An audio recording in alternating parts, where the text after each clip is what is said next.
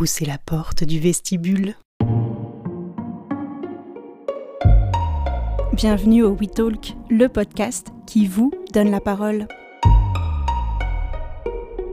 En septembre dernier, nous étions à la Cité Fertile à Pantin et nous avons rencontré les spectatrices du WeToo Festival.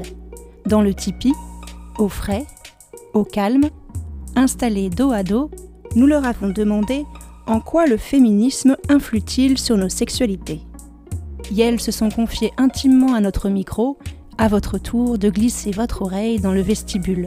Et vous aussi, vous pouvez prendre la parole en nous écrivant contact at levestibule.org et sur nos réseaux sociaux.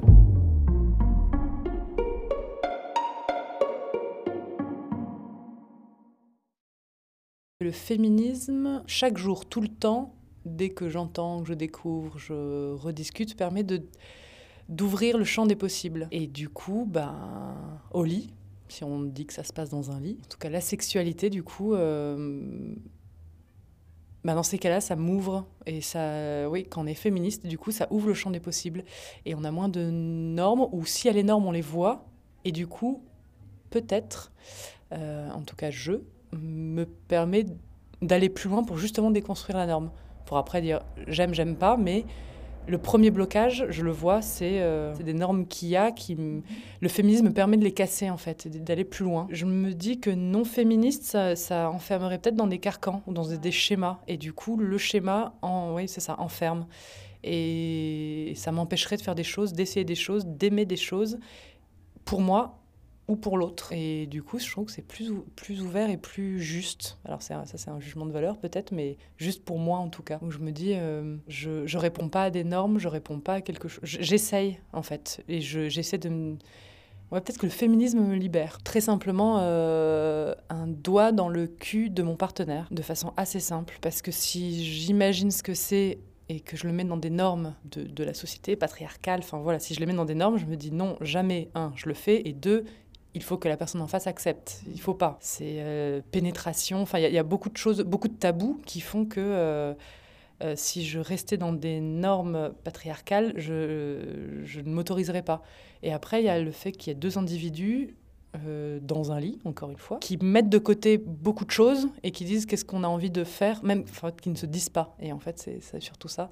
Et qui arrivent à enlever les, les, les, dictates, les normes, et de se dire juste euh, qu'est-ce qu'on aime, qu'est-ce qu'on n'aime pas. Et si d'un seul coup il y a un doigt qui passe, ben, tout va bien en fait. C'est, ça ne répond à rien et ça ne signifie rien, en tout cas de négatif. Et ça pourrait signifier juste qu'on on est dans l'instant, un, présent, et deux, euh, de ce qui nous correspond. Et peut-être que. Euh, oui, voilà, je pense. Par exemple, c'était un exemple.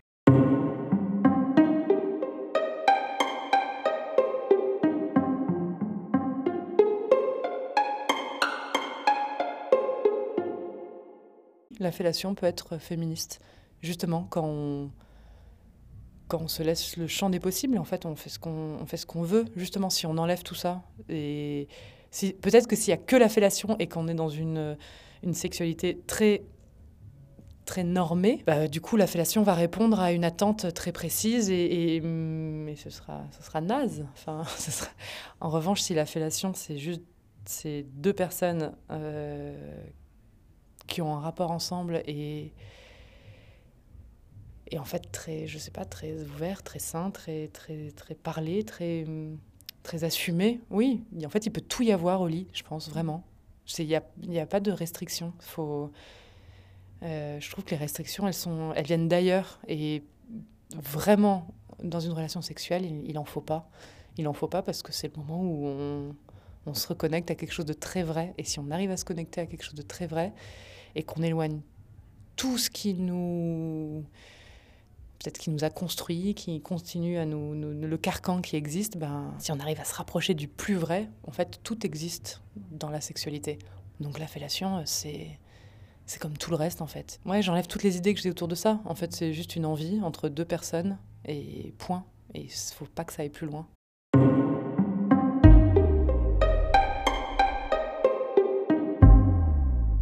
Comment pourrait-on se sensibiliser à une sexualité féministe?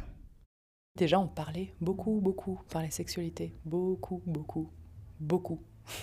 Vraiment. Il faut en parler aux hommes, aux jeunes hommes, quand la sexualité débute. En fait, féministe, c'est les mecs aussi sont féministes. Et euh, il faut vraiment aller là-dedans. Donc, euh, donc oui, faut, en fait, il faut en parler, il faut montrer, il faut voir, il faut essayer, il faut, faut détabouiser, je ne sais pas si le terme existe, mais tout. Et en fait, quand quand la sexualité ne sera pas un sujet, ne sera plus un sujet, c'est que tout ira bien. C'est comme en fait euh, boire, manger, faire caca. Voilà, en fait, euh, baiser, c'est, juste vital. Pour que ce soit féministe, faut que ça soit, faut qu'il y ait plus de tabou et qu'on déconstruise tout ce qu'on a, tout ce qu'on voit. Faut tout déconstruire, tout libérer.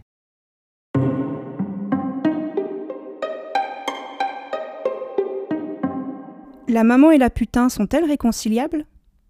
Bah, c'est toujours la même chose. Hein. Quand la sexualité aura repris sa bonne place, il n'y aura plus de différence entre maman et. Enfin, pas de différence, mais il y aura plus euh, cet antagonisme entre maman et putain.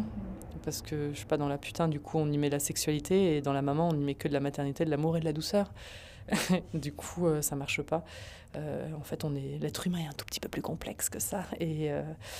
Et, et, on peut aimer être prise par tous les trous et aimer un enfant plus que tout, je pense. Et c'est tous les trous ou pas d'ailleurs, vous voyez. C'est sexualité très hétéronormée. mais euh, ouais, je pense qu'il faut tout, bah, encore une fois, faut tout déconstruire, mais pour ça, faut, faut libérer.